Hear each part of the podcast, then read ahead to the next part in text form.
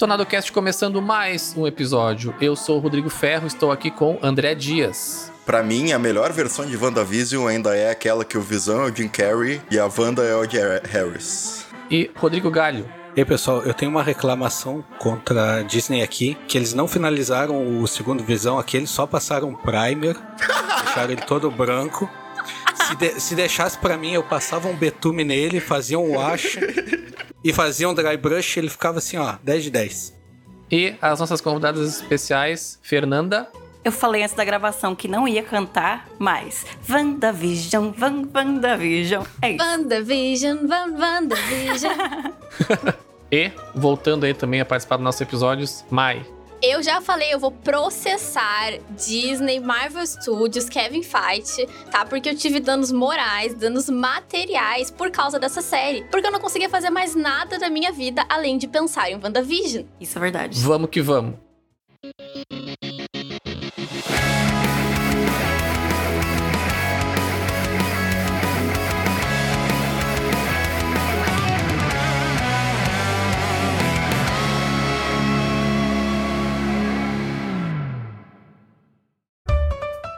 E antes de começar nesse episódio, gostaria apenas de lembrá-los das nossas redes sociais, Twitter e Instagram. Vocês podem nos achar por detonadocast. A gente sempre coloca lá as atualizações dos episódios e as novidades. Também estamos na Twitch, twitch.tv barra detonadocast. E se você curte nosso trabalho, cogite aí nos apoiar. Vocês podem nos achar aí no Apoia-se por Detonado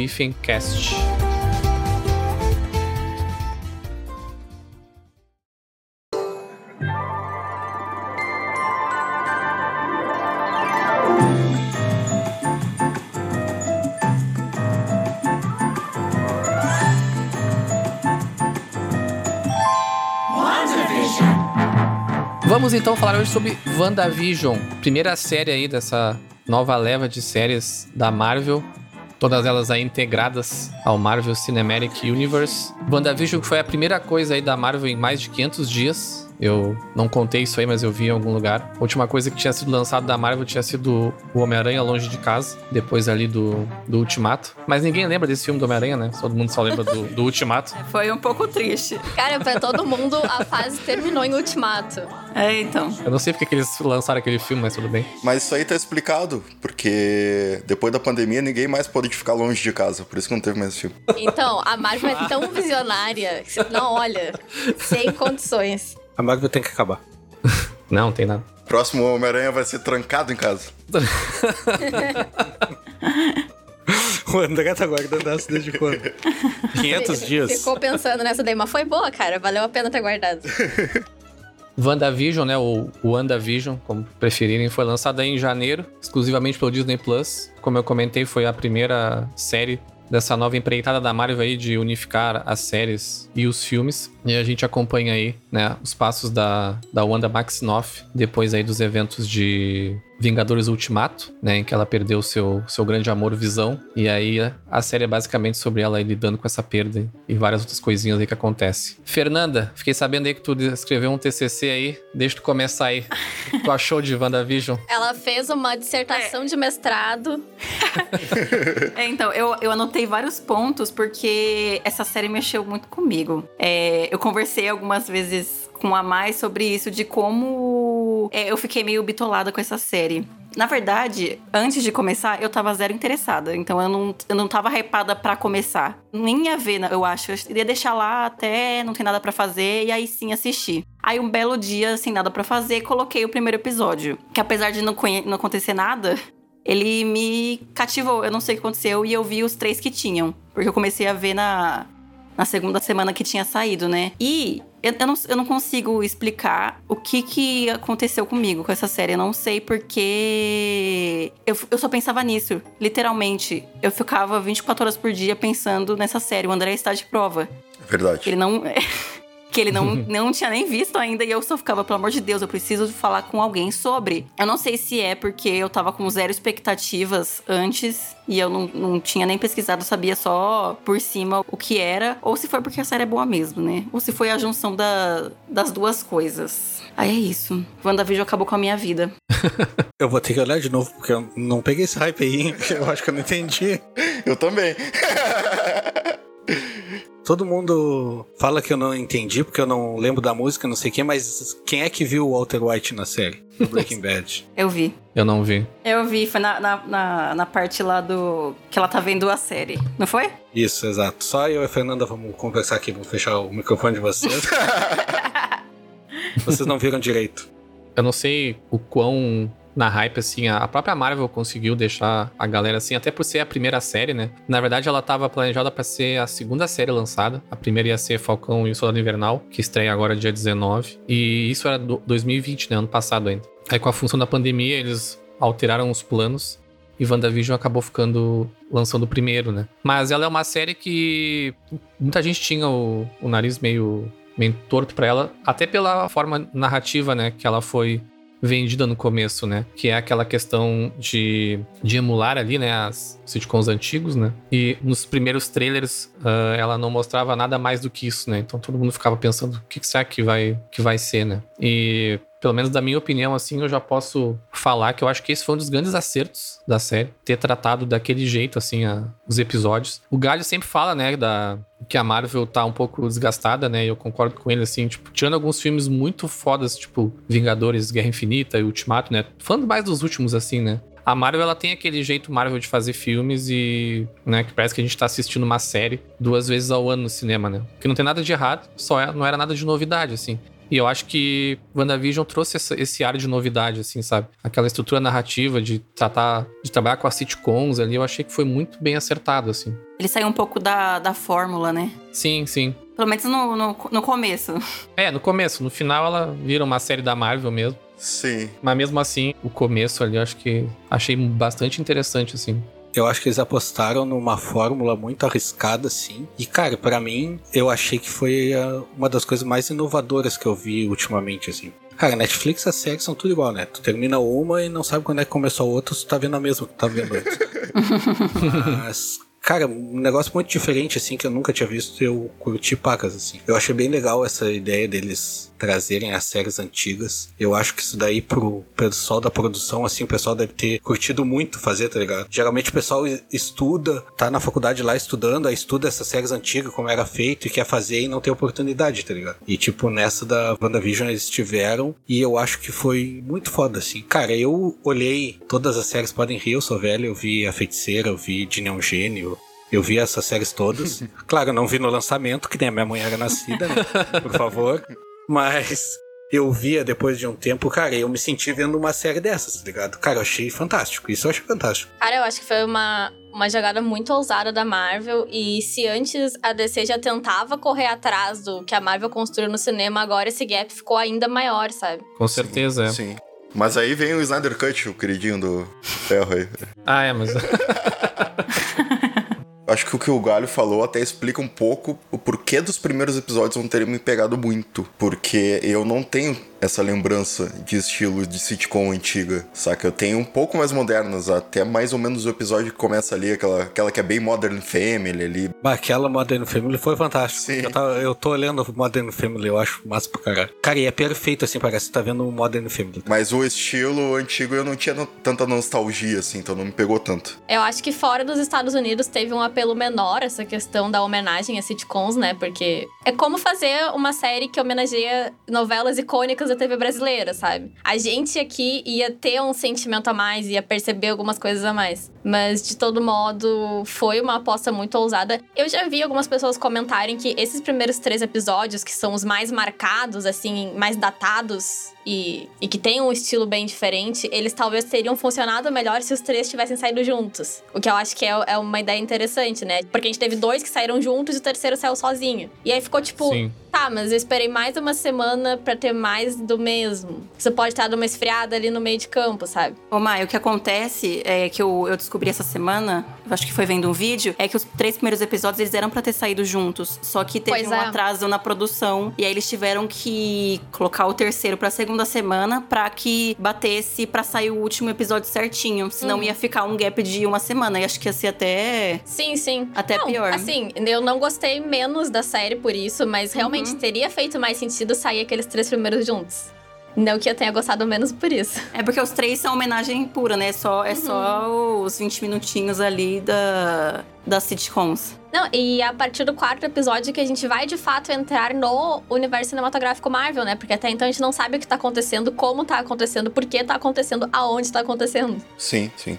É, eu vi os cinco primeiros juntos, então chupa Disney, não me afetasse com lançar na outra semana. Mas, Maio, eu deix- achei uma ótima ideia a questão das novelas brasileiras. Eu acho que a Renata Sorrada daria uma ótima Agatha. Aham, É. com certeza. A nossa Wanda a gente já tem, né? Já sabe quem é. né? Aham. Que? A nossa rainha Vera Fischer, né? Tá, tá- Ah, sim! Cara, tu imagina, tu imagina a Wanda raspando a cabeça ao som de Lara Fabian chorando. Ia ser foda demais. Vocês viram que na semana de lançamento dos primeiros episódios, a Disney Plus Brasil fez toda uma ação de marketing com a Vera Fischer, Uhum. Miguel Falabella. Sim, sim. Eu achei aquilo genial. Ficou muito bom. Essa questão dos sitcoms, até nem sei se o Galho tá ligado nisso, mas essa, a gravação da série foi, pelo menos essa parte dos sitcoms, né? Foi pré, pré-pandemia, né? Acho que foi 2019, eu acho. E ela foi gravada com plateia, né? Eles gravaram tudo com plateia, Ah, como é realmente gravado os sitcoms, para os atores terem aquele feeling, assim. E não só o contexto, né, que, que aquelas sitcoms ali, elas são encaixadas depois, né, a gente é explicado do porquê que são aqueles sitcoms especificamente durante a série, mas também porque os sitcoms, eles foram criados ali nos anos 50, no pós-guerra ali, justamente pra mostrar aquela ideia, né, da vida feliz americana e tudo mais, e o pessoal meio que esquecer das, das porcarias que tinha acontecido, né. E que quem assistiu a série sabe que isso faz todo sentido, né.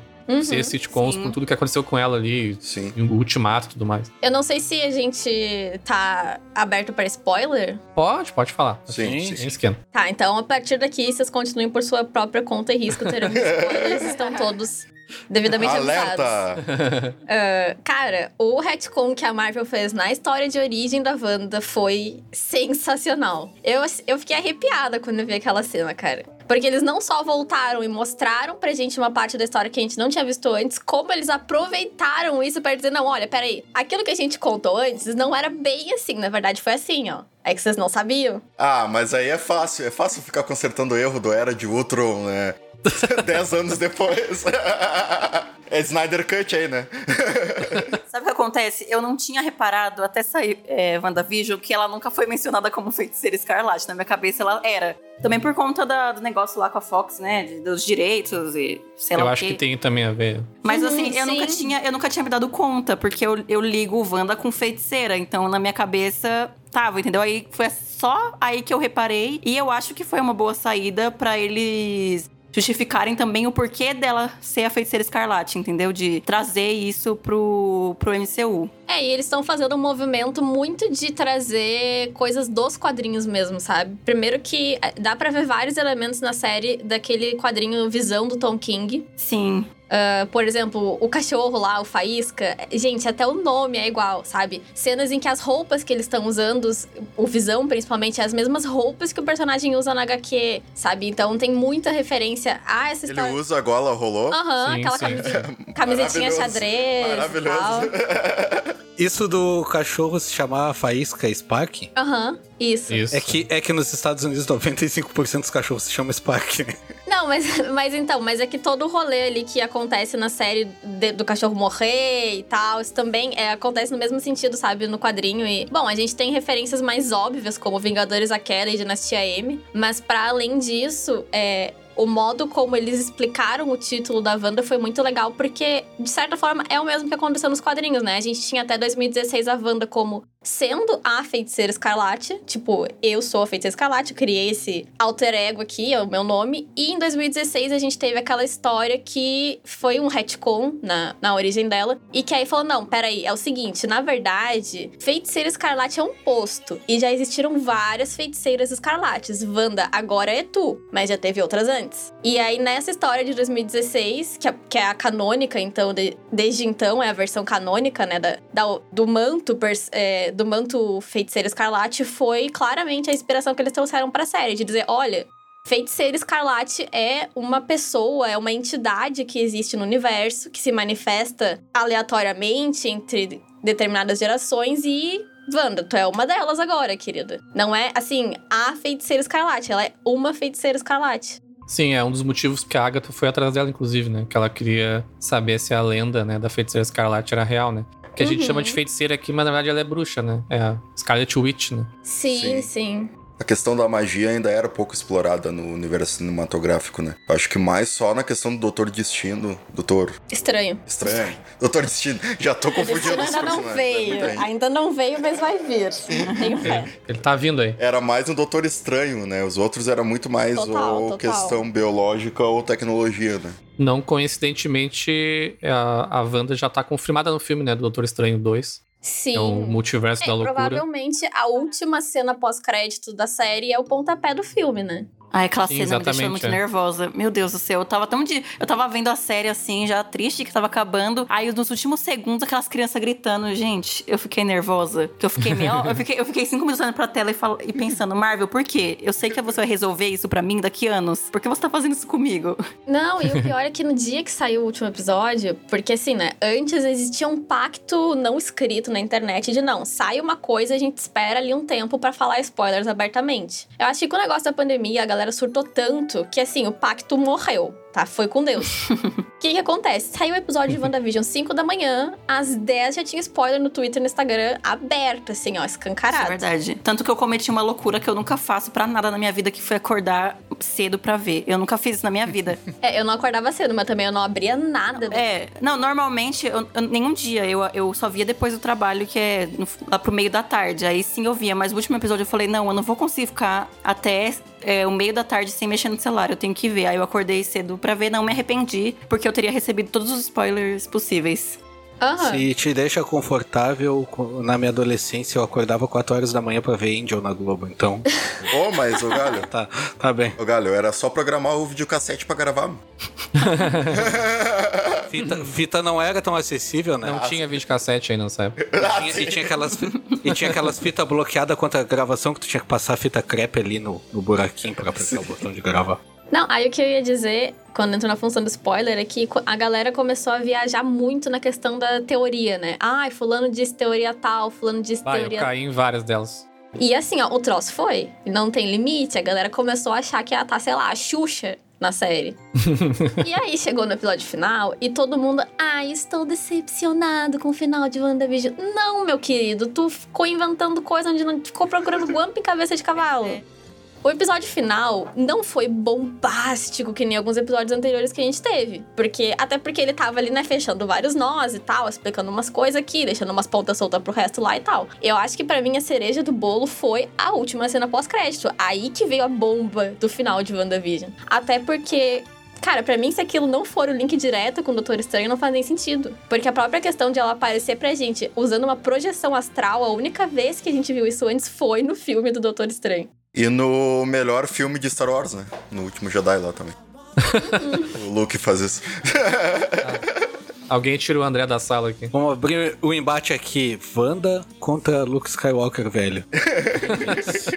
Fica a dúvida. Nos- mandem nos comentários aí. Deixe seu joinha. Esse ponto dela se tornar feiticeira, né, que é um dos grandes arcos da série, né, talvez o grande arco realmente dela. Ela é uma, uma ação, de certa forma, arriscada da Marvel, mas ao mesmo tempo muito interessante, assim, que ela basicamente tá dizendo que tu precisa realmente assistir as séries pra começar, né, a ficar atualizado com os filmes, porque quando ela provavelmente aparecer em Doutor Estranho 2, ela já vai ser a feiticeira escarlate, então Chegar lá com o uniforme novo. isso, é. Então, quem não assistir as séries não vai perder muita coisa. A gente sabe que a Marvel sempre consegue deixar de um jeito legal, assim, de entender, né? Pelo menos até então. Mas, pelo menos, ela realmente quer fazer essa, essa unificação, assim, né? Até então, a única série que a gente teve que era realmente linkado com o Marvel, o MCU, era o Agents of S.H.I.E.L.D. Mas até por ali também, assim, né? Tipo, é, mas não é. Os filmes impactavam a série, mas a série não impactava o filme. Bah, mas isso daí, isso daí não me desce. Bah, não, não me ganha essa de tu ter que ver a série por aqui no filme. Que nem eu vi alguém comentando de, ah, eu vi o filme do Thor porque aparecia Darcy, não sei. Não, não, não. Para, que vida errada isso daí.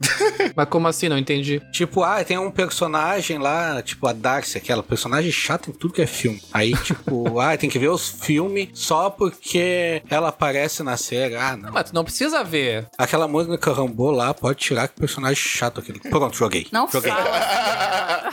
Ah, cara, não precisava, não fez diferença nenhuma na série. Personagem chata do caramba, ficava defendendo a Wanda sem, sem motivo nenhum. Pronto, joguei, joguei. joguei. É, mas é porque o que acontece é que a Mônica, ela foi só a introdução, porque ela vai ser muito importante, entendeu? Porque Sim, sim. ela precisava aparecer, se, se, se chegasse lá, Capitã Marvel 2, e ela aparecesse assim, tipo, oi, gente, tudo bom? Eu sou a, a Mônica Rambeau. Então, sabe o que aconteceu comigo? É, eu entrei e saí do, do Rex, e aí agora eu tenho superpoderes. Mas vocês, mas vocês já viram que toda justificativa de algo ruim da Marvel hoje em dia é isso? Ah, mas é porque vai ser importante lá na frente, porque não, não deixa de ser ruim. Mas isso meio que retrata a vida, É. né, cara?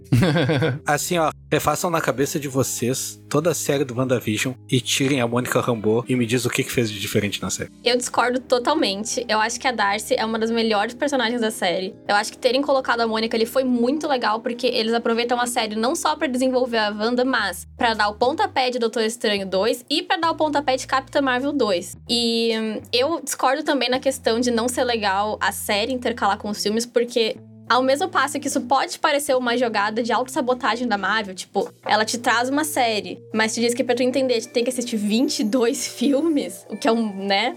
A gente tá na era do TikTok, em que as pessoas querem ver vídeo de 15 segundos. Na verdade, isso não isso tá, dando muito certo, tá dando certo de jeito que não fazem sentido. Eu conheço várias pessoas que ficaram sabendo da Marvel, não sabendo da Marvel, mas assim, se sentiram atraídas pra esse universo por causa de WandaVision, por verem as pessoas comentando da série, foram assistir a série, ficaram boiando e pensaram: não, eu quero assistir todos os filmes porque eu quero entender isso aqui. Então, a cada lançamento da Marvel, eles estão conquistando toda uma nova leva de fãs que não estava inserido no universo antes e que vai sim ir lá e ver todos os filmes que eles lançaram porque quer entender o que tá saindo agora. E isso é genial deles conseguirem fazer isso na era do streaming, na era do vídeo curto, sabe? Sim. A Marvel fez o que ninguém conseguiu fazer até hoje, né? Que é, ela fez um universo de 23 filmes, eu acho, se não me engano, até Homem-Aranha ali. Totalmente interligados. É claro que tu não precisa assistir todos, assim. Tipo, até pra tu assistir Ultimato e Guerra É, Infinita. e tu não precisa, mas tu é recompensado se tu assi- assistir Exatamente, todos. é.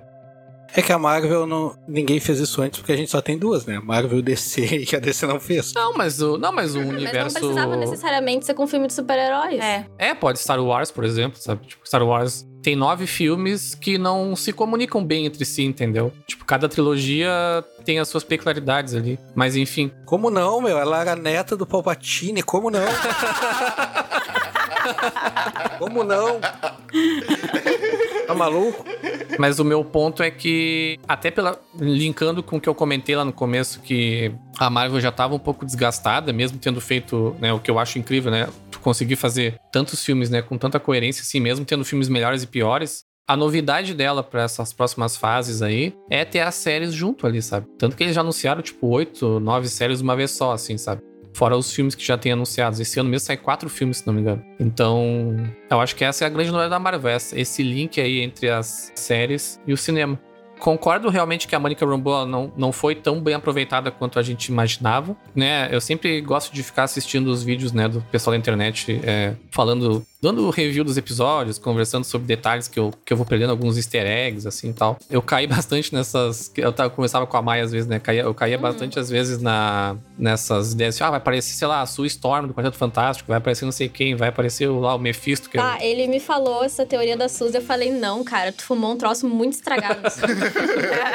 E no fim a Marvel jogou, jogou como sempre joga, né? Foi jogou safe ali e tá tudo bem. A própria série nos levava, ela tentou, né, instigar vários mistériozinhos assim, né? Alguns que iam pra frente, outros que não iam, até por exemplo, ah, usar lá o ator do filme da Fox como Pietro, por exemplo, sabe? Eu tenho certeza que isso tem alguma coisa por trás. Não é possível. é o que eu ia dizer. Porque eu não sei se é do, do Ralph Bonner, do, do, como que é? do Programa de Proteção à Testemunha. Esse nome muito zoeirinho. Não me, não me engana. Eu não sou de bater o martelo com a Marvel, porque assim, a gente já tá aqui há 22 filmes, galera. Me disse lá em Homem de Ferro 2, alguém ia. Se, eu, se tu chega pra alguém na época de Homem de Ferro 2 e fala, mano, o Capitão América vai levantar o Mjolnir no cinema. Tu ia acreditar? Não ia. Óbvio que não. É absurdo uma coisa dessa. Então, assim, a essa altura, eu não acho que a Marvel dê ponto final em nada. Então, ah, o, o, Pietro não era o Pietro. Aparentemente não era. Mas eu não descarto que no futuro a Marvel vai voltar e dizer: Ah, olha aqui. Ele era o Fietro, o fake Pietro. É que não é, não é possível que eles pegaram o Ivan Peters para desperdiçar, para desperdiçar o Ivan Peters, entendeu? Não é, não é possível que eles fizeram isso só pra uma zoeirinha, pra uma série. Não é, eu, não é eu não consigo acreditar. Aí vocês vão ver lá, agora que eles compraram a Fox, o contrato do Ivan Peters tava, tava mais barato, só isso. Nem precisou pagar para ele participar. Ele é tão fã que ele fez de graça, mano. É capaz. É, eu gosto do Pietro de Van Peters, mas dentro do contexto dos filmes da Marvel e do WandaVision e que seja, eu prefiro o Kick-Ass do que o Ivan Peters como Pietro. Eu acho que se encaixa mais. O Kick-Ass é o ator lá. Ele mais adulto, assim, mais sério. É, o Kick-Ass é o ator que fez o... Que é o Mercúrio que morreu com um tiro. é, o Mercúrio. Não faz o menor sentido. Não. Eu acho ele muito mais pé no chão, assim, para esse universo e tal. É, ele foi tão pé no chão que morreu com um tiro. Pois é. Aquilo ali foi a Marvel dizendo pra Fox: olha só, vocês têm esse personagem aqui, né? Que a gente pode usar também, olha só como é que eu mato ele. Dou um tiro nele. Mas sempre tem coisas que não fazem sentido, né? Ah, sim, sim, sim. Ai, gente, não sei, assim, ó. Vocês vão começar a ver os defeitos do filme. Que, que o, a, o, meu pano tá aqui. Ele é vermelho e azul com estrelinhas brancas, tá? Eu vou passar. Não, mas é que assim, ó, o personagem morrer com um tiro é cagada da Marvel, não do personagem, né? Então, e... Nem do ator. Eu quero. Não tira o mérito dele. Foi forçado, dele. foi forçado. Amo o filme demais. Eu quero ver explicar isso então. Como é que um personagem chamado Visão demorou tanto para ver o que, que tava acontecendo? Nossa. Daddy jokes. Meu Deus.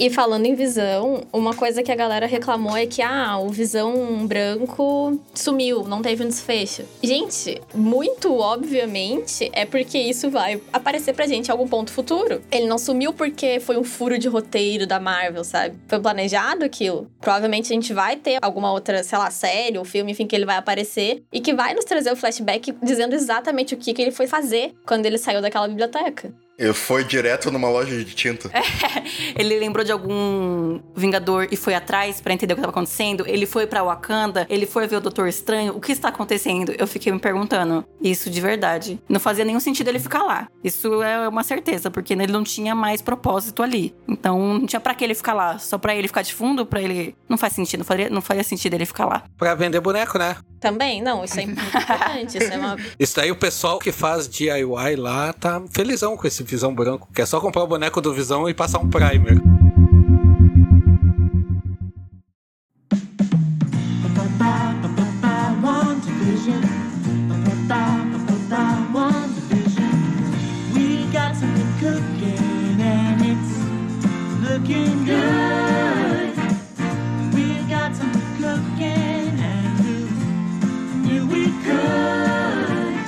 Highlight dessa série para mim foi o Bebezão. Só, só queria falar isso. Porque foi, foi uma coisa que me fez muito feliz. Eu não tava esperando. Eu não estava esperando nada disso. Aí quando apareceu, eu fiquei feliz e eu coloquei de plano de fundo do meu celular. E toda vez que eu tava. toda vez que eu tava meio chateada ou queria sorrir, eu olhava pro meu celular. E eu ria de verdade todas as vezes. Então, eles acertaram nisso, no Bebê Visão. Se erraram em outra coisa, não tem problema, porque existiu o Bebê Visão. É, e o Visão Branco ter aparecido deu muito gás para as teorias de Vingadores da Costa Oeste, né? Ah, sim, que é um dos. Virou NBA? É. tem Costa Leste e Costa Oeste. e tem os times do Canadá também. Se começar a revirar. Mas esse Visão deve, deve se tornar o Visão de volta, assim, não sei se exatamente do mesmo layout ou branco. Mas ele tá com todas as memórias, né, do, do, Visão normal. Só, claro, ele tá tentando entender, né, as paradas ali. Eu acho que eventualmente eles vai se, em algum filme ou outra série, sei lá, se reencontrar com a Wanda de repente. Até porque eu acho que ela nem sabe direito do, do Visão Branco, né? Ela viu pouco ali da N já. Ela viu, mas deu um branco nela. Só piada boa hoje. Ai, ai, cara. É muito bom. Pô, a Marvel bota o cara só com primer lá, não tem como não.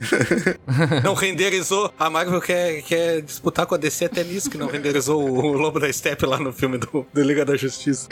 Ai, ai. É, mas só uma coisa, uma, co- uma certeza que eu tenho dessa série é que ela foi só um monte de, de sementinha sendo plantadas. E não tem o que reclamar, porque é um. Igual é, vocês falaram, é, é a primeira obra, primeira. Primeira série. É, da- da- desse- dessa fase. Então não tem, não tem lógica. Por exemplo, todo mundo falando, ah, vai aparecer o Mephisto, vai aparecer o Mephisto, Mephisto. É. Virou até meme, É, né? Não é porque não apareceu que tá descartado, né, gente? A galera também surtou, tipo, ai, não vai mais ter o Mephisto, então não calma, mano. Mas não tinha, não tinha, não tinha um sentido dele existir lá. Não é porque não aconteceu agora que tá descartado. Acho que boa parte das teorias vai acontecer, que fazem muito sentido, mas não agora só. Thanos demorou quantos filmes pra aparecer na cena pós-crédito? Só a, a- o metadinha do rosto, só um pedacinho. Demorou filmes, não demorou? E, e também ali ela montou uma família tradicional cristã. Não fazia sentido aparecer o Mephisto. Meu Deus.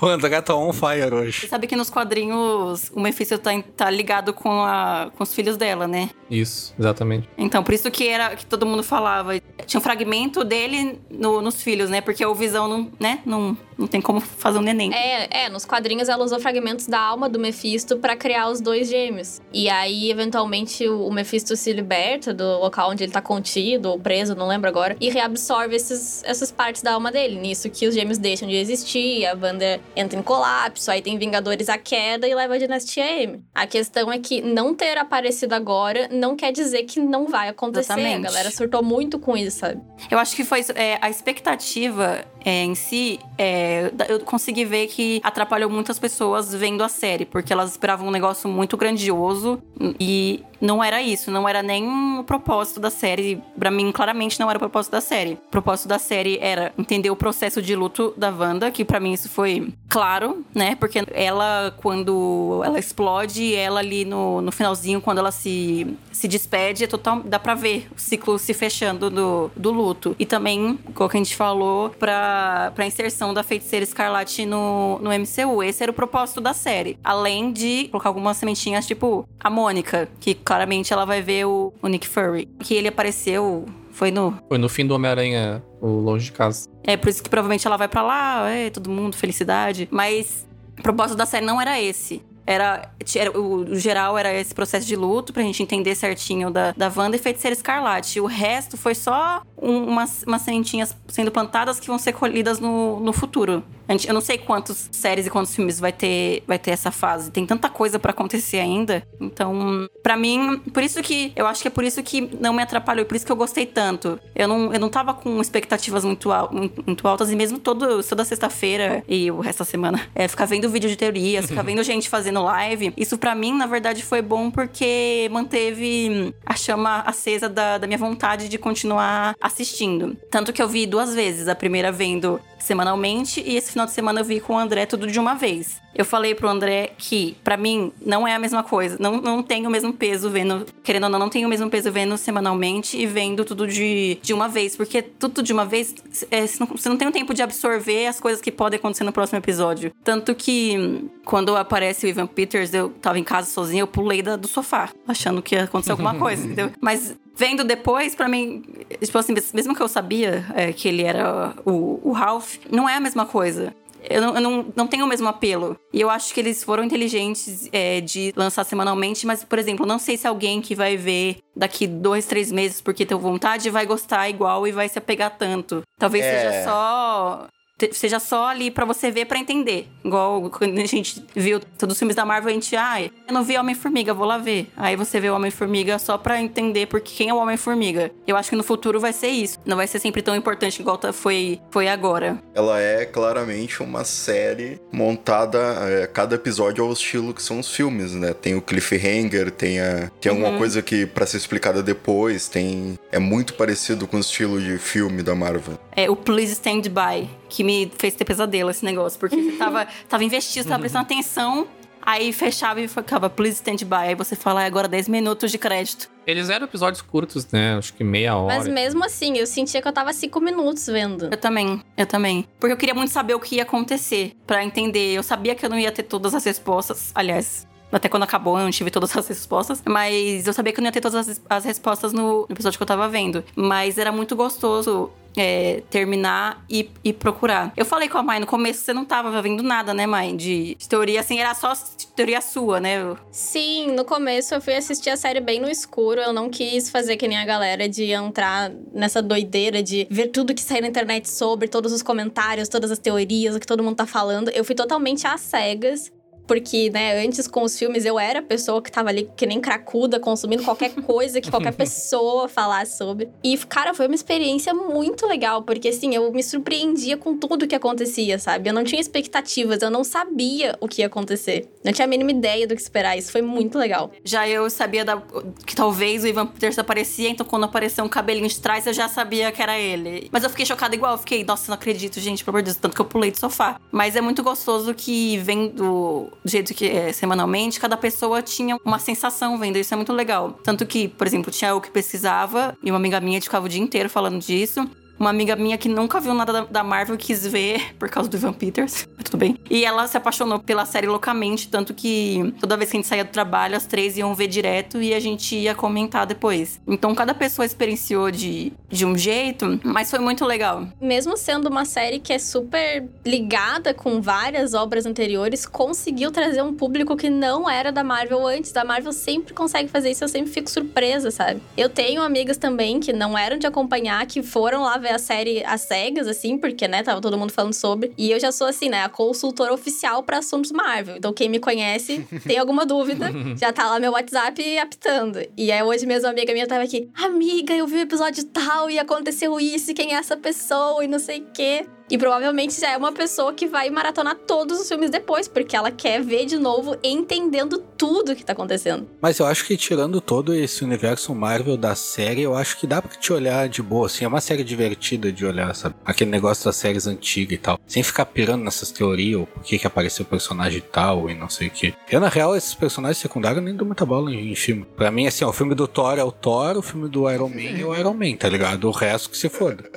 Cara, eu acho que fazer isso na Marvel não funciona. Tu vai perder 50% do conteúdo. Então, mas sabe o que, o que funcionou? Que a Disney. Aqui, o Disney Plus, gente, veio assim. Eu não sei nem explicar, eles são muito inteligentes, dona Disney. É, eles lançaram junto com a série uma. É, o Lendas que fala sobre a origem dos personagens, algo assim. Eu não assisti, mas eu ouvi falarem sobre. Isso, essa minha amiga, eu falei, vê esses dois e vê se dá certo, para você entender. E deu certo. É um resumão do que acontece com, com os dois. E deu certo, tanto que é, ela, isso ela é uma entendia. Sacada muito boa. E, cara, como essa série jogou a Wanda e o Visão num spotlight gigantesco. Porque eles nunca foram personagens que tiveram atenção, nem nos quadrinhos, sabe? A gente tem se for parar para olhar, tem pouquíssimas obras, pouquíssimos títulos protagonizados por eles até hoje. E no UCM também, eles tinham, assim, eram personagens do núcleo central ali e tal, mas dificilmente, se tu perguntasse para alguém quais teus personagens favoritos, dificilmente alguém estava no Visão. E isso mudou hoje, cara, mudou muito com a série. Assim, isso pode ser também uma jogada de marketing, talvez, porque saiu uns 15 funcos de WandaVision. Mas, por exemplo.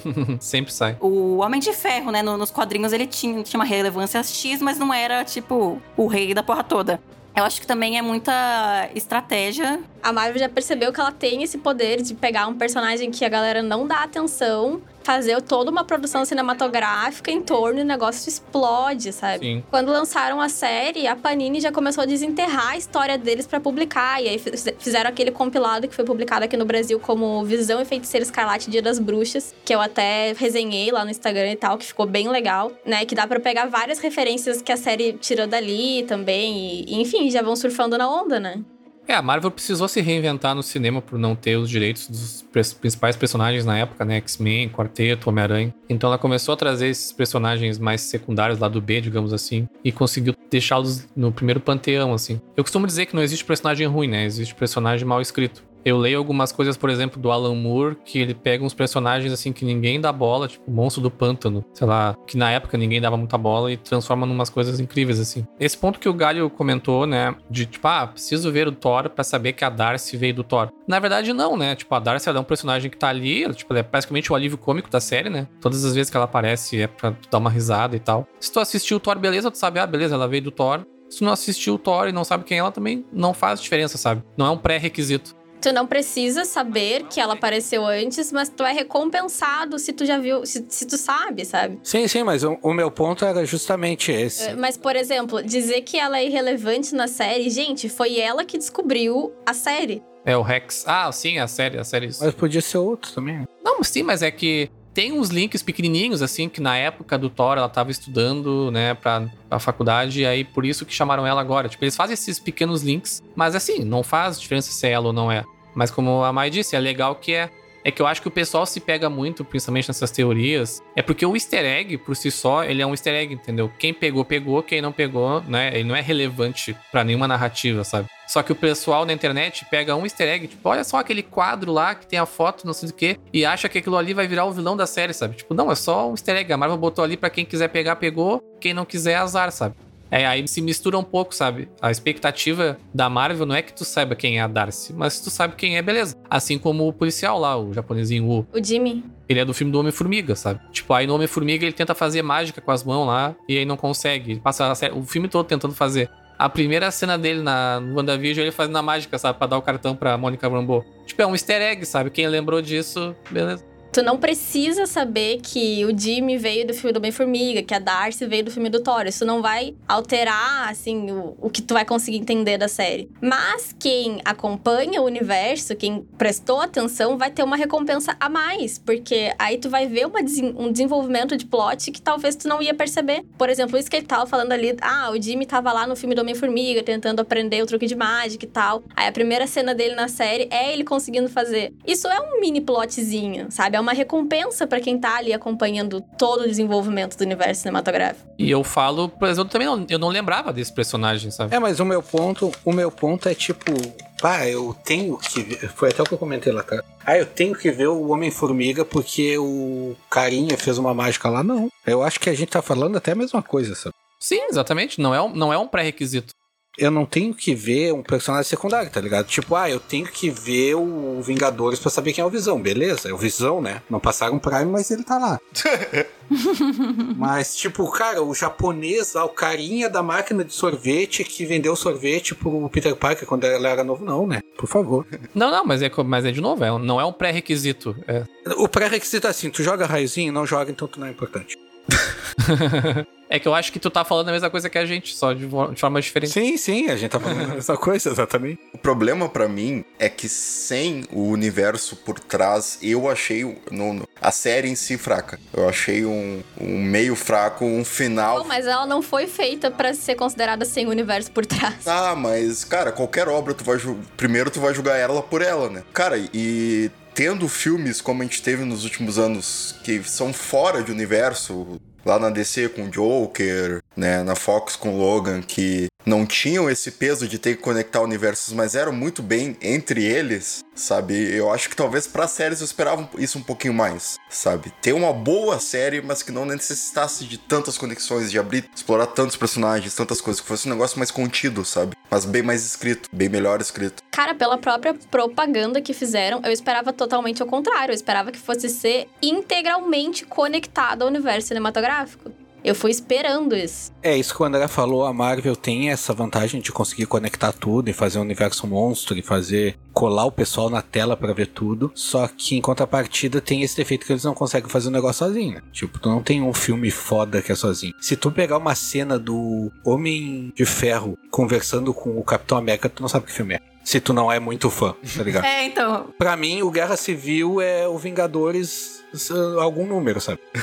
Não, eu, eu discordo que os filmes da Marvel não dá pra assistir sozinho. Eu acho justamente o contrário. Eu acho que todos eles quase são feitos pra tu poder assistir sozinho. Eu acho que tem pouquíssimos que tem um link ali, tipo Vingadores, é, Guerra Infinita e Ultimato tem um link direto. E talvez o Guerra Civil lá do Capitão América, porque é quando se separa os Vingadores, sabe? Fora isso, tu pode ver um qualquer filme sozinho, sabe? Qualquer Capitão América, qualquer Guardiões. Tu pode ver os núcleos isolados entre si, né? É, Então, mas eu, eu entendi diferente isso. Eu entendi, é, por exemplo, o André usou Logan e, Joker de, de exemplo. Os dois são obras únicas. Isoladas. Então, todo o foco tá naquela história para ter início, meio e fim. Sim. Os filmes da, da Marvel, eles têm início, meio e fim, mas tem uma coisa, pelo menos uma coisa no filme que vai acontecer que vai ter alguma, é, alguma ação, alguma consequência em outra história. Isso vai é, impactar outra história, assim, se você precisa ver é, um para ver outro? Não. Mas tá ligado, porque se não tivesse ligado lá no Ultimato, não ia ter todo mundo junto, por exemplo.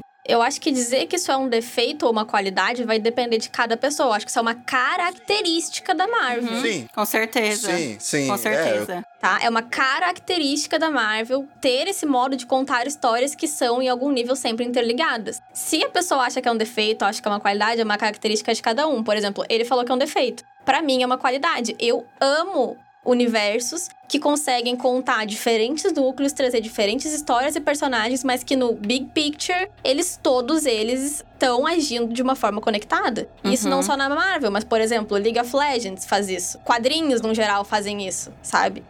É, talvez eu passei a impressão errada. Eu não falei defeito no sentido pejorativo. Não, no sentido de não curtir, no sentido de que tu não acha, o- tu não curte. Não, não é, é- não, não é nisso. Eu digo que eles não tentam, nem tentam, entendeu? Eles nem tentam fazer isso, sabe? Eles não tentam fazer um Joker da vida. É, eu também acho que eles Ah, nem tentam, sim. porque eu acho que eles nem querem tentar. Não, não é essa a ideia deles, entendeu? Sim, sim. Convenhamos, gente. Verdades, verdades um pouco duras. A DC tá fazendo isso porque foi a saída que ela encontrou. Porque se pudesse, a DC tava fazendo igualzinho a Marvel. Era isso que a DC queria. Pior que é verdade. Ah, sim. Tá, mas é que pra, pra mim, pra mim, é, sem isso, não tô dizendo que é um defeito de ser tudo interligado. Não, eu gosto disso também. Só que pra mim, sem isso, a, o WandaVision em si, nem, nem falando de outros filmes nem nada, é uma série é, medíocre, sabe? O, o, o que eu gostei nela foram as, as conexões e as coisas e o universo e tudo. O roteiro em si fechado da série eu achei muito ruim, sabe? E se eles talvez não tivessem é, toda essa preocupação, esse peso de ter o universo por trás, eles poderiam ter um roteiro melhor. Mas são trocas, entendeu? Eu entendo o que acontece. Eu ainda prefiro uma história mais fechada, né? Só que mais legal, menos furos, sabe? Mas você, você fala isso pelas pontas abertas que ficaram quase todas. Não, não é só pontas abertas. O final é total sessão da tarde, por exemplo. É a cena dos incríveis que nem tu me falou quando tava assistindo. É uma closure preguiçosa. O último episódio é o pior dos nove, pra mim. É o assemble da família ali pra lutar contra a vilã, tipo. Sim. É, Então, o, o último episódio pra mim ele é o pior dos nove. O que é o que eu mais gosto do, do último é a cena de despedida, que pra mim é a, é a mais bem feita da série, tanto que eu chorei que nem doida. Mas o último episódio é muita coisa acontecendo, são três núcleos. E aí tem que focar em um, né? Que vai ser a Wanda, porque ela é a protagon- protagonista. Mas aí tem ali a Wanda e a Agatha lutando, Visão e Visão Branco lutando, depois é, debatendo. E rapidinho ali, Mônica e, o, e os gêmeos lidando ali com os militares, que assim, né? Não, não muda nada. É só pra mostrar que as crianças, aliás, perfeitas, eu amei os dois. Os dois atores mirins lá, eu amei eles. Mas é um episódio de 40 minutos onde tem que fechar tudo e tem três núcleos ali que eles ficam intercalando no próprio episódio. Mas a necessidade de ter todos esses núcleos é por ter que explorar todo o universo, sabe? Eu tenho uma opinião sobre isso. Eu acho que co- aconteceu esse. Esse é um, talvez o meu única. Minha principal crítica pra série, assim, que eu acho que ela foi corrida no final. E eu acho que aquele início mais devagar pagou-se o preço depois, sabe? Acho que precisaria de mais um episódio ali, um décimo episódio. Ou então diminuir, tipo, aqueles dois primeiros episódios das séries, o- nos anos 50 e 60, eles são muito parecidos, sabe? Em termos de surpresa, a- quase que não acontece, assim. É muito difícil diferenciar o que, que tá nos anos 50 e anos 60, porque eles são muito parecidos. Quando entra nos anos 70, anos 80, 90, 2000, tu vê que muda muito assim de um pro outro. Mas os dois primeiros, eles eram muito parecidos. Eu até aceitaria perder um daqueles episódios, ou talvez condensar dois em um, não sei, e ganhar mais um episódio de história no final. Concordo com o André que o, o desfecho foi super simples, assim. Acho até que talvez fosse mais interessante que, do mesmo jeito que eles levaram toda a série, né, um, pra um lado totalmente diferente do comum, assim, de, de filme de super-herói, que o final talvez também pudesse ser mais ou menos nesse sentido. Sim, sim. Pô, eu, eu esperava um final show de Truman ali, saca? É. Quando começou ali os três últimos episódios, eu pensei, tá, o final vai ser a luta mesmo e, e é isso. Mas eu acho que eles poderiam ter talvez arriscado um pouco mais assim. Mas eu acho que, sei lá, a Marvel, eu digo, sabe o que faz no sentido de entender muito o público dela, né? Talvez o público que tava esperando uma famosa lutinha do final fosse talvez um pouco decepcionado, não sei. Mas, mas eu, eu entendo o que quer dizer, assim, concordo de certa forma também. É, eu discordo um pouco do André, porque, cara, eu, para mim, tu pode tirar todo o universo da Marvel ali. E a série é boa. Porque, cara, essas ligações aí que eu falei lá do personagem, fazer mágica, não sei o que, eu não tô nem aí. O que eu curti foi a série em si por ela, tá ligado? Tipo, ah, eu curti pra caralho aquele negócio lá que ela. Por que que explicaram que Porque é um negócio que, cara, como é que tu vai explicar que aquilo ali tá passando sério em 2000, aquela maluquice toda? Que foi um período da vida dela que ela foi feliz, tá ligado? Ela trouxe sim, sim. a felicidade dela para aquele contexto ali. É, com certeza. Aquilo ali para mim já já dá o plot todo da, da série. Foi o refúgio, né? É, não precisa vir a, a mulher lá forçar o, o Under the Dome lá pra entrar e Aquilo ali eu achei uma baita viagem, sabe? Bah, eu também achei. Pra mim pode tirar toda a Marvel ali, pode tirar todo aqueles caras de fora ali. Quatro episódios ela falando, não, porque eu tenho uma amiga engenheira, porque eu tenho uma amiga engenheira. Ela conhece a amiga, faz um carro que não é. entra nem metade no negócio. pois é. É meio quebra de expectativa aquilo ali. Mas ok. Faz é, parte. aí tipo, ah, é porque a sua mãe era tal coisa, então a gente te respeita. Não, né, meu? É que nem tu ter um pai médico e sair fazendo cirurgia nas pessoas, não tem nada a ver, né? cara, aquele personagem para mim é o pior, cara. Cara, pode tirar ela, pode excluir ela, pode matar. A analogia cara, do pode. médico foi péssima. O Galho odiou a Mônica Rambeau. aquele personagem todo é péssimo, não só a analogia.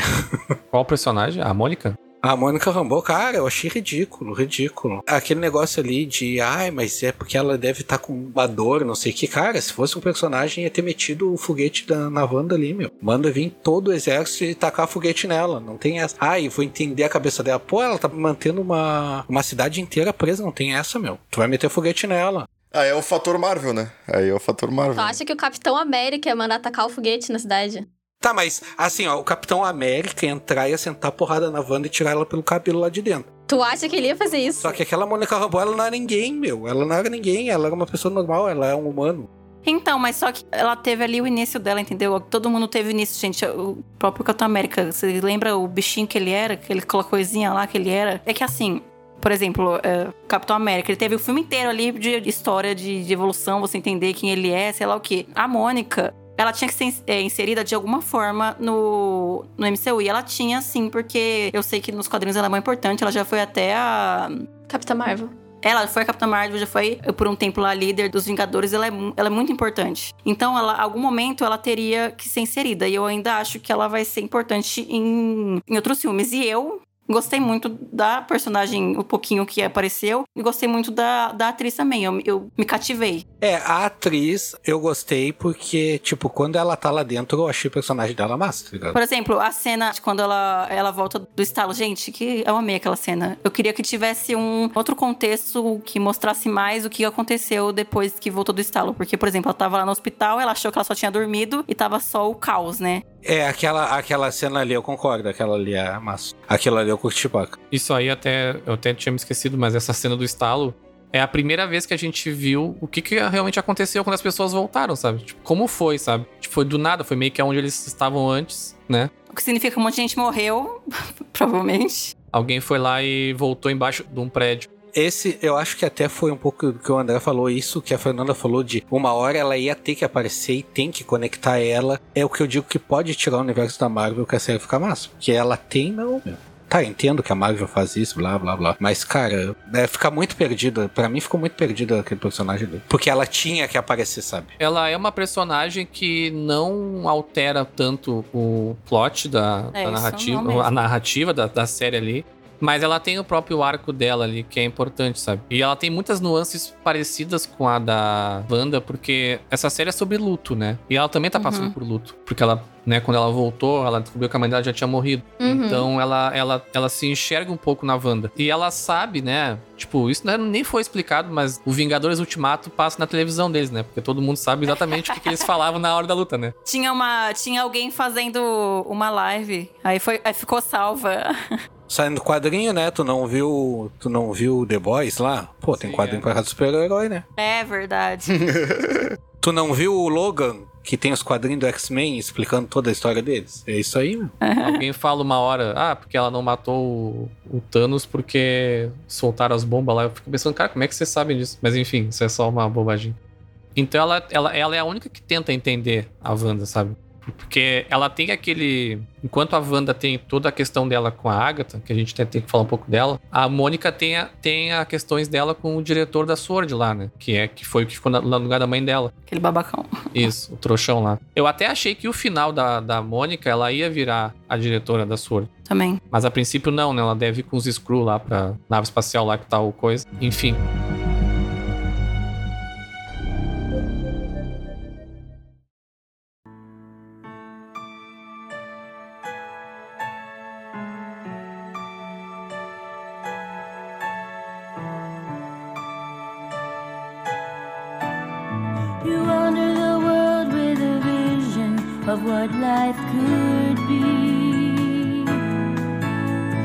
Mas se essa personagem tem tanto, e eu acredito que tem, né? Porque tanto valor assim na Marvel, então, cara, então foi pior ainda ter botado ela na série daquele jeito. Tinha que fazer um filme dela, então, pra explicar tudo. É, não sei se pra um filme, mas eu entendo teu ponto que ela não é tão importante pra história realmente. Ela, ela, ela só passeia ali pelas coisas que estão acontecendo e tem um mini arco dela ali, sabe? Ela não estar ali não muda a história, mas agrega, né? Uma coisa que vocês falaram que eu penso diferente é do fato dela, tipo, ser boa com a, com a Wanda. Se você vê no final, ninguém ali tinha ódio mortal da Wanda. Eles tinham medo e eles ficaram muito tempo presos em um pesadelo. A Mônica foi a que ficou menos. Ela ficou um episódio e meio presa ali, então ela nem ficou tanto tempo. Então acho que ela conseguiu entender mais. Que o que o pessoal lá da, da, da cidade ficou pior foi tipo de viver um pesadelo, uma, um sentimento ruim que não era deles. As duas ficaram cinco anos sem saber o que estava acontecendo no mundo e voltaram em um mundo que não era o que elas deixaram.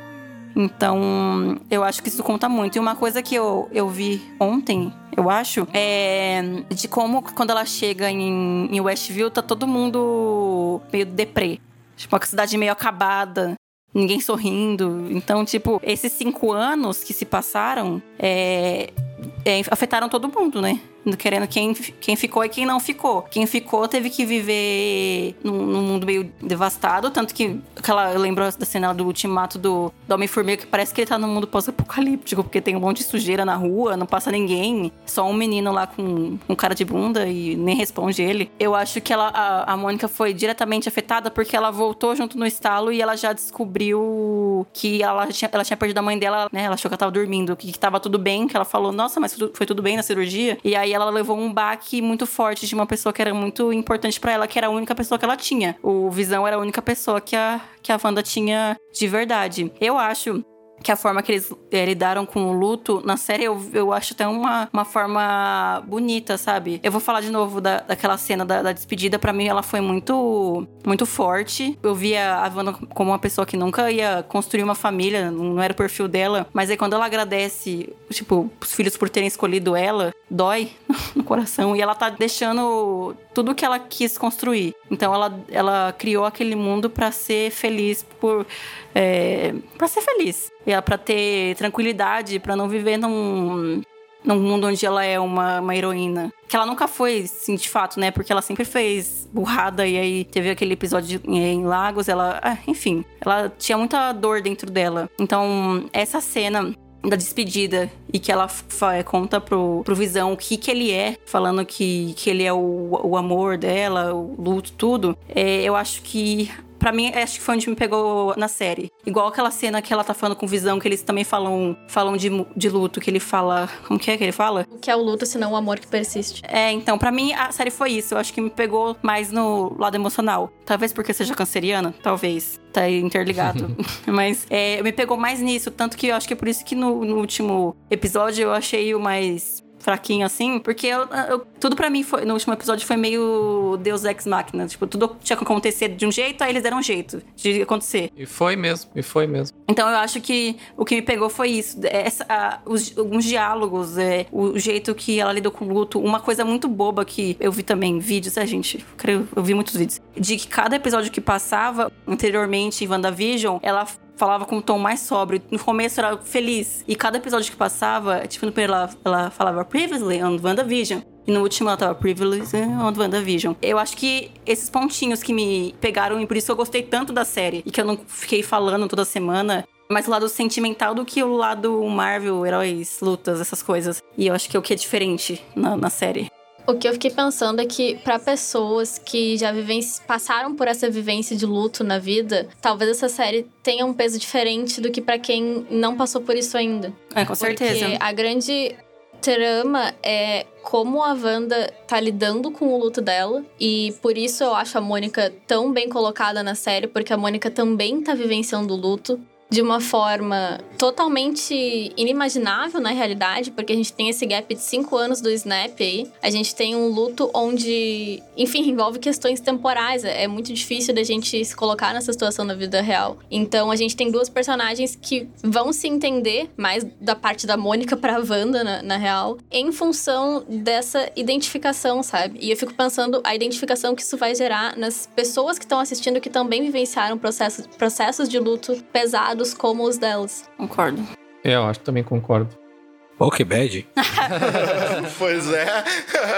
Vou ali secar minhas lágrimas já volto aí. É que a Wanda, ela não é uma personagem feliz. Ela. Ela foi uma das que mais perderam, né? É, ela não é uma personagem feliz. Ela, ela perdeu os pais quando ela era criança. Perdeu o irmão, aí ela perdeu visão. É, e aí, com, mesmo com o irmão, eles viviam de um jeito que, né? Eles não queriam, tanto que quando aparece a, a porta lá da. Hydra? É, ela, ela até estremece, assim, tipo, ela fala, não quero voltar pra lá. E quando ela entrou nos Vingadores, aí só teve, teve aquele negócio lá de Lagos, da Guerra Civil, que foi, né? Se não fosse ela fazendo burrada, não ia ter nem Guerra Civil. E tudo na, na vida dela deu errado. E aí, quando ela achou a única coisa que fazia bem pra ela, ela teve que, um, matar a pessoa que ela, a única pessoa que ela amava no mundo, então ela teve que fazer isso com dor. E aí, depois ela ainda teve, teve que ver ele morrendo e é, como ela ficou cinco anos ali, né? Ela desapareceu com, com estalo. Pra, pra ela era tudo recente, gente. Tinha acontecido há três semanas. É três, né? Série. Eles não sei se eles falam quanto tempo faz do estalo. Da, do estalo não, do, da luta. É, da luta do, do Ultimato. Eu, eu acho que fala, porque quando a Mônica vai lá pra, pra Sword, é, fala: Ah, passou tanto tempo e você foi a primeira a se apresentar. E, aí, e a Wanda já tinha passado. Acho que foi. Ela,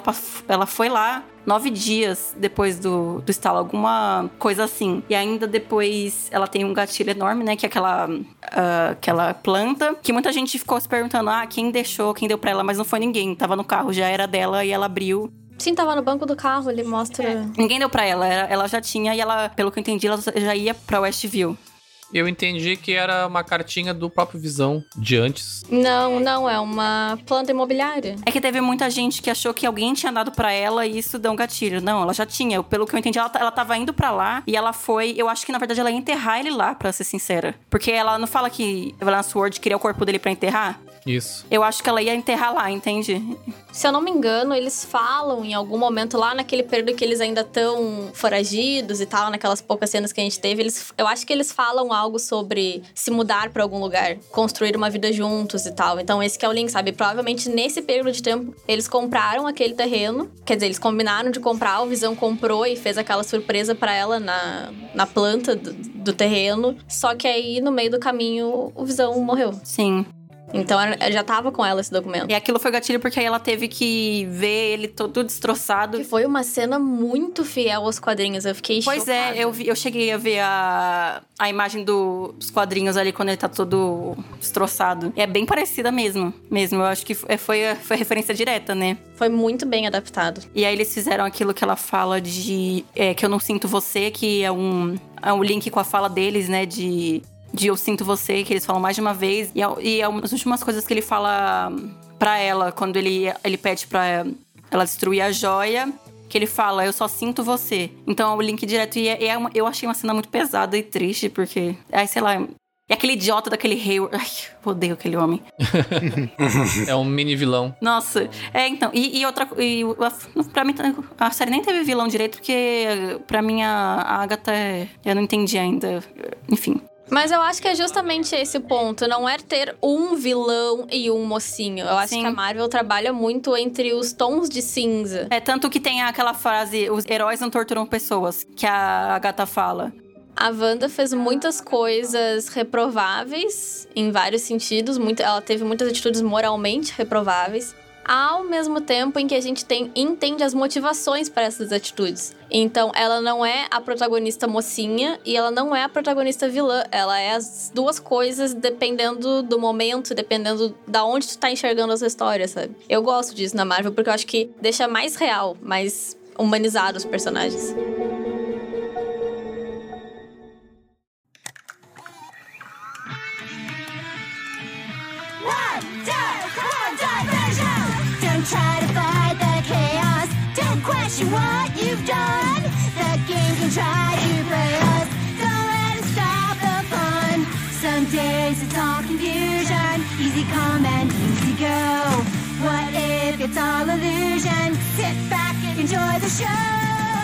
A Agatha nos quadrinhos, eu acho que até a, Mai pode me confirmar. Não tenho certeza. Eu sei que ela é a mentora da, da, da Wanda, né? Quem ensina pra ela a controlar os poderes, né? Que ela também é uma bruxa. Uhum. Só não sei se ela é vilã, assim, no sentido de, de realmente ter alguma treta com ela, alguma coisa assim. Pelo pouco que eu já vi dela, ela também transita, assim, sabe? É, ela teve ali aquela época em que ela foi, inclusive, babá dos filhos da Susan e do Reed. Isso. E aí, essa parte mais recente agora, onde ela treina a Wanda e tudo mais, mas eu acho que ela também, assim, vai pra onde toca, ent- entendeu? Se ela precisasse aliar alguém que não é moralmente aprovável, ela já teve umas.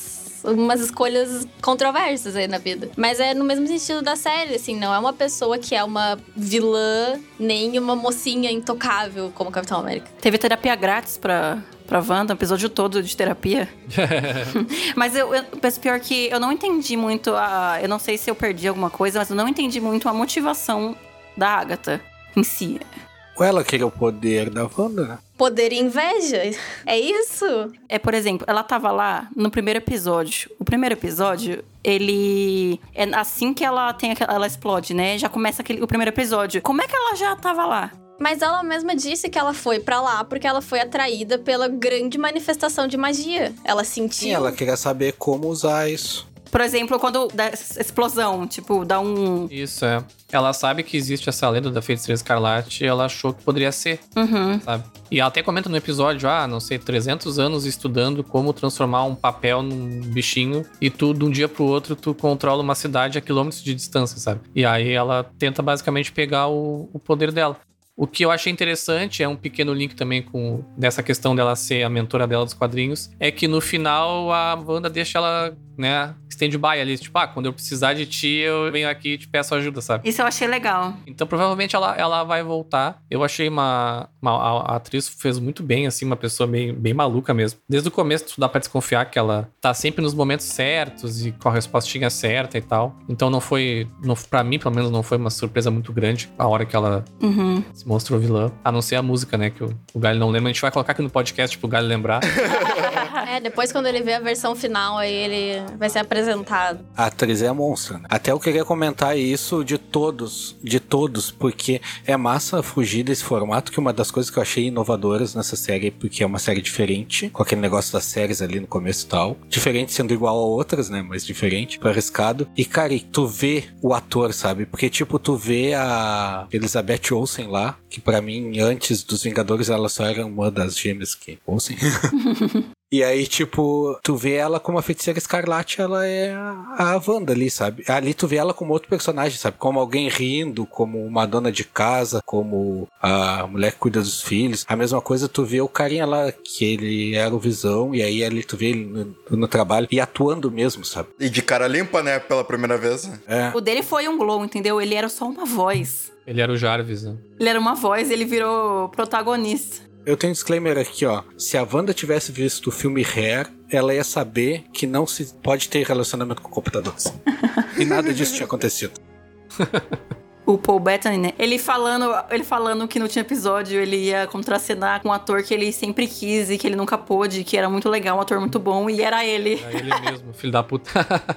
E todo mundo, tipo, nossa, quem será que vai ser? Deixa eu listar. Nossa, será que vai ser alguém- algum X-Men? Aquela cena eu gostei. Toda a discussão deles filosófica ali, a questão do navio de Teseu e tudo. Paradoxo do navio de Teseu. É uma coisa que o Visão faria, entendeu? Extremamente fiel à ideia do personagem. Pra mim foi ótimo. Faz total sentido. Todo mundo querer ver porrada e aí, aí o Visão Branco, tipo, disserte, me conta. O que, deixa eu entender melhor. É, justifique. Senta aqui, vamos conversar. Tá certo, né? Estamos em 2021, ninguém dá porrada mais, a gente senta tem conversa, né?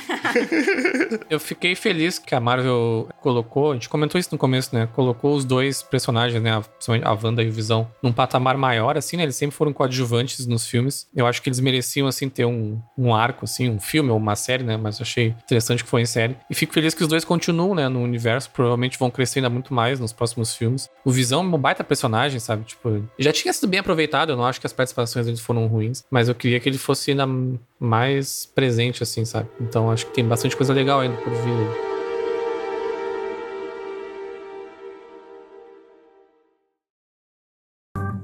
Yeah, I'm not sure what that's about. It's probably just a case of the Mondays. Am I right?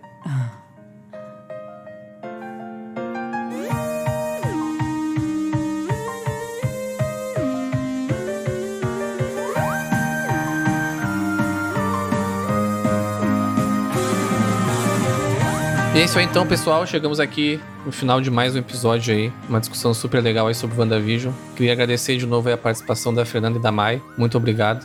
Já se sintam convidadas aí a participar no futuro das próximas séries da Marvel aí. Agora tem Falcão e Soldado Invernal, os filmes da Marvel, pra gente zoar um pouco o galho aí que não gosta de nada. Mas. E façam um jabá aí, né? Ah, é verdade, é verdade, não podemos esquecer. Maia, onde é que o pessoal pode te encontrar aí? O pessoal pode me encontrar no Instagram, no arroba Dinastia Mai. Lá eu sempre compartilho sobre todas as coisas que eu leio, que vão de livros a mangás, a quadrinhos. A gente lê de tudo e mais um pouco. E também comentários sobre séries, filmes, muita Marvel, muita DC também, jogos, o que vier, a gente tá trocando ideia por lá. Sigam a Mai pra descobrir como é que a gente consegue ler tanta coisa aí, no pouco tempo de, que a gente tem no cotidiano. O segredo é não dormir. Brincadeira, a gente durmam. Tem dois filhos, eu não, não durmo.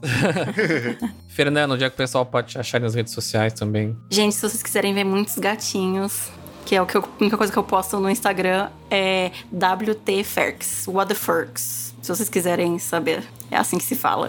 Podem seguir lá. Eu não posto muita coisa, mas eu tento falar um pouco do que eu leio, porque eu, eu sou muito doida da leitura, eu amo ler. tô- agora eu tô lendo O Senhor dos Anéis atrasada. Mas eu posto muito da minha gata, então é um Instagram pra vocês serem felizes e verem coisas fofas. Não tem dia ruim que não melhore com uma boa foto de gatinho. Exatamente. Com certeza. A Fernanda, inclusive, posta mais o Detonado Cast do que eu, porque às vezes eu esqueço e ela nunca esquece. Eu sou, eu sou a, a divulgadora número um. Eu, sai o episódio, eu já tô lá, tipo, gente, olha que maravilhoso, saiu um novo, ouçam. Show de bola então, pessoal. Até o próximo episódio e tchau. messing up everything.